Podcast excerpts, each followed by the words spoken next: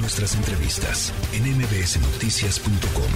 Escuchas a Ana Francisca Vega.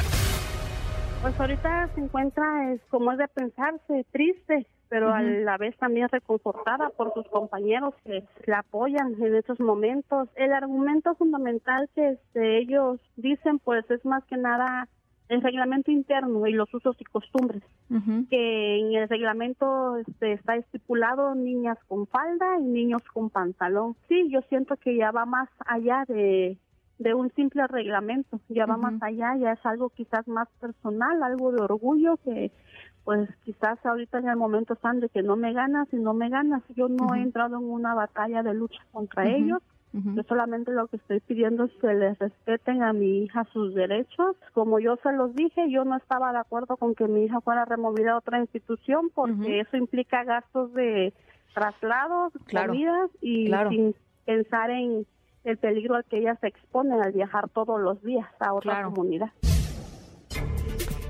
Bueno, pues es este caso de esta niña Paola, 14 años, ya lo escuchábamos ayer, tocó conversar con su mamá, muy interesante la plática con su mamá, nos decía que al principio ella em, trataba a golpes de hacer que Paola usara la ropa que, mm, de acuerdo con las costumbres, corresponde a las mujeres, que Paola no quería, que Paola quería ponerse pantalón y que después entendió que más allá del el gusto por vestir de cierta forma u otra, pues su hija tiene todo el derecho de asistir a una escuela, de acceder a la educación y que realmente es completamente irrelevante si la niña trae eh, una falda o un pantalón. Eh, si la mamá de Paola ha cambiado, me cuesta de veras trabajo pensar que no podemos cambiar los demás si es que tenemos una percepción de que se tendría que atener al reglamento de uniformes para poder acceder eh, a la escuela y tener, pues esto, hacer uso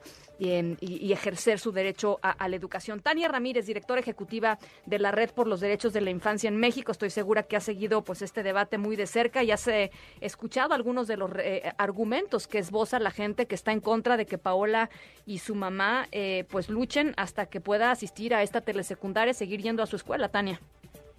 Hola, sí, eh, hemos estado al pendiente y sobre todo sorprende porque no es la primera vez que tenemos una conversación así en el país, ¿no? Eh, creo que cuando apenas empezaba esta administración, lo recordará la audiencia, el propio secretario de Educación en ese momento intentó instalar la idea de un uniforme neutro, eh, que de hecho dio pasos hacia adelante, el tema vino cuando se dijo, bueno, ¿y qué pasaría si los chicos quisieran usar falda? Lo cual, eh, pues también tendría que ser voluntario. Pero bueno, esta no es la primera ocasión que se discute el uniforme neutro en, en el país. Y lo primero que quisiera decir es que todo nuestro respeto y nuestro apoyo a Paola, en primer término, a su mamá, en segundo término, porque estas luchas son difíciles, son las que expresan un cambio de cultura y los cambios de cultura no siempre son tranquilos, no siempre son ligeros, eh, pero muy probablemente Paola esté poniendo el cuerpo literalmente para llevar adelante un deseo que muchas, muchas, muchas niñas y adolescentes en este país eh, quieren, no únicamente por un asunto de desear usar un tema u otro, hay escuelas en donde hace mucho frío, hay temas de acoso escolar, lo estaban diciendo ahora recién iniciando el noticiario. Mujeres hace décadas que superamos eh, el asunto de tener que usar faldas y me parece que ya con, con las primeras diseñadoras que inventaron el traje sastre hubo toda la crítica social que se necesitaba. A estas alturas eh, debería de ser un debate superado y más allá del gusto o de la moda, sí es muy importante señalar que este no puede ser un prejuicio, porque está basado en prejuicios, que mantenga a Paola fuera del acceso a su educación. Ahí, eh, muy positivo que la, que la Defensoría Local de Derechos Humanos haya reaccionado, porque lo que se está haciendo es obstaculizar eh, las garantías al derecho a la educación de una niña por un asunto eh, que es, en primer lugar, plenamente administrativo y, en segundo término, y quiero decir esto con absoluto respeto, los usos y costumbres deben de ser mirados críticamente a la luz de su conflicto posible con eh, el goce de derechos. Y Oaxaca tiene una buena historia en ese sentido. eh, eufrosina, me parece que es uno de los casos más claros cuando se empezó a hablar del tema de matrimonio infantil, hay que hacer lecturas críticas de los usos y costumbres, ¿no? Eso es muy importante lo que dices. A ver, hay dos, hay dos niveles, me parece, que además se confunden, quizá porque las redes sociales tienden a simplificar mucho las cosas, pero, em, y qué bueno que estamos conversando, pues justo en un espacio que nos permite hacerlo. Pero hay dos cosas. Uno, por supuesto, el tema de las, de las, eh, de los usos y costumbres, en donde dicen, pues es que son usos y costumbres y uno no puede ir a imponer a las comunidades lo que desde afuera este, eh, nos parece lo normal, ¿no? Eh, eso por un lado, y, quisiera pues preguntarte en, en dónde dónde cabe este este eh, discusión precisamente de los pantalones en términos de los usos y costumbres.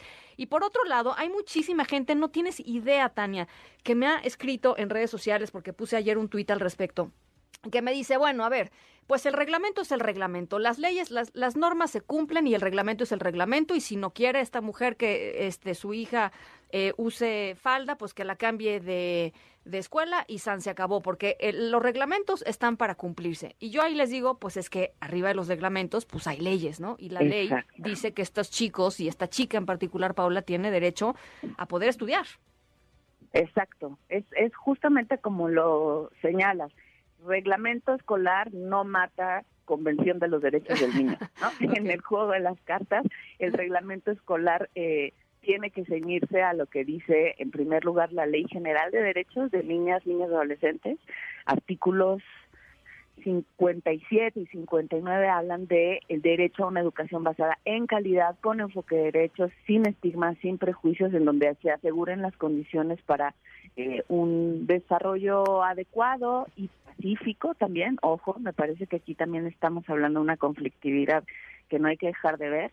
Eh, y también, por supuesto, a lo que marca nuestra Constitución y otros tratados internacionales, como ya les decía, la Convención de los Derechos del Niño, por lo que toca a priorizar el hecho de que una estudiante tenga que ir a, su escuela. Me parece eh, que es una sería una solución poco empática y regresiva en materia de derechos, decir, pues que si no quiere aquí se cambie a otra escuela. No, la educación tiene que estar garantizada para esta niña. Incluso yo escuchaba que, que tienen disposición de, yo qué sé, dejarla hacer eh, trabajos a distancia, que si no tiene que ir todos los días, bueno, es telesecundaria, ¿no? Pero que se le permita eh, otros ajustes. O sea, se pueden hacer los ajustes necesarios para no interrumpir su, su trayectoria académica y me parece que es ahí donde la cerrazón está mostrando de qué lado está, ¿no?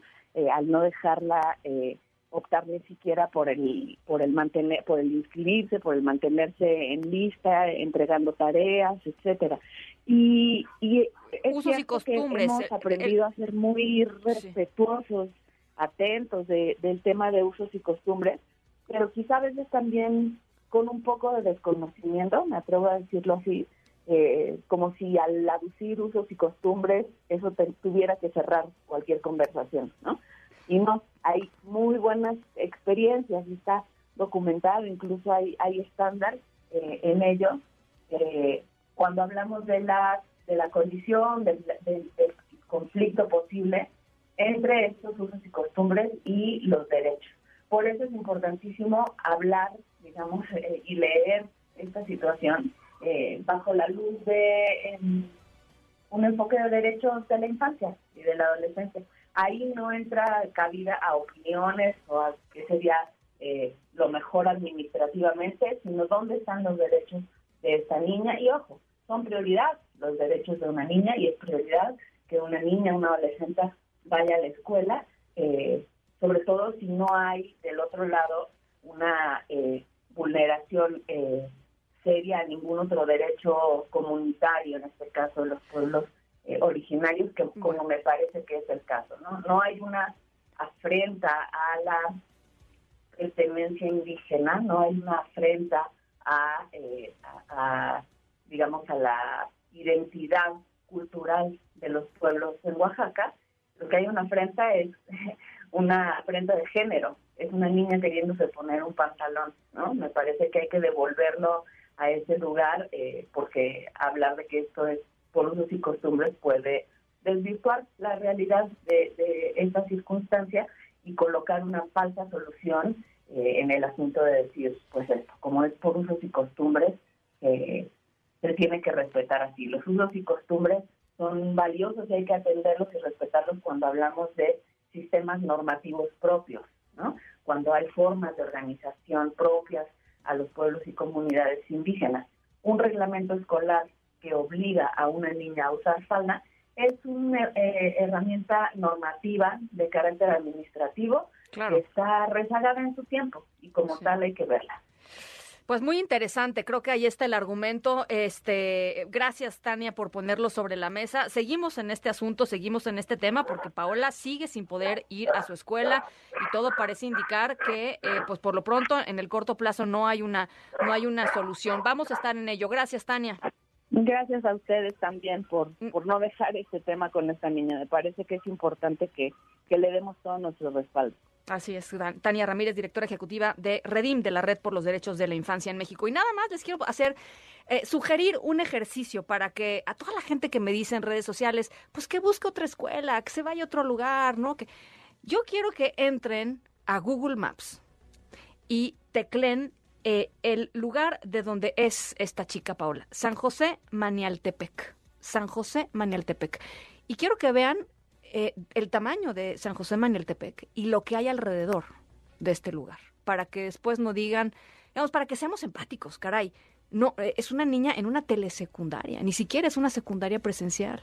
Em, es de ese tamaño lo que estamos diciendo. Hay que ponernos también, ¿no? En, el contexto y en los zapatos y del otro, un poco de empatía por esta, por esta chica. No es, un, no es como la Ciudad de México, como Torreón, que dice, bueno, pues no me gusta esta escuela, me voy a la de al lado, me voy allá, aunque sea media hora más en el transporte. No, este es un lugar remoto, vulnerable, en donde esta niña eh, está haciendo lo más que puede y esta mamá está haciendo lo más que puede para que su hija vaya a estudiar a un lugar. Y ese lugar es una telesecundaria en San José Manialtepec. Y no la dejan entrar porque quiere usar pantalón. Ese es, ese es el argumento. La tercera de MBS Noticias.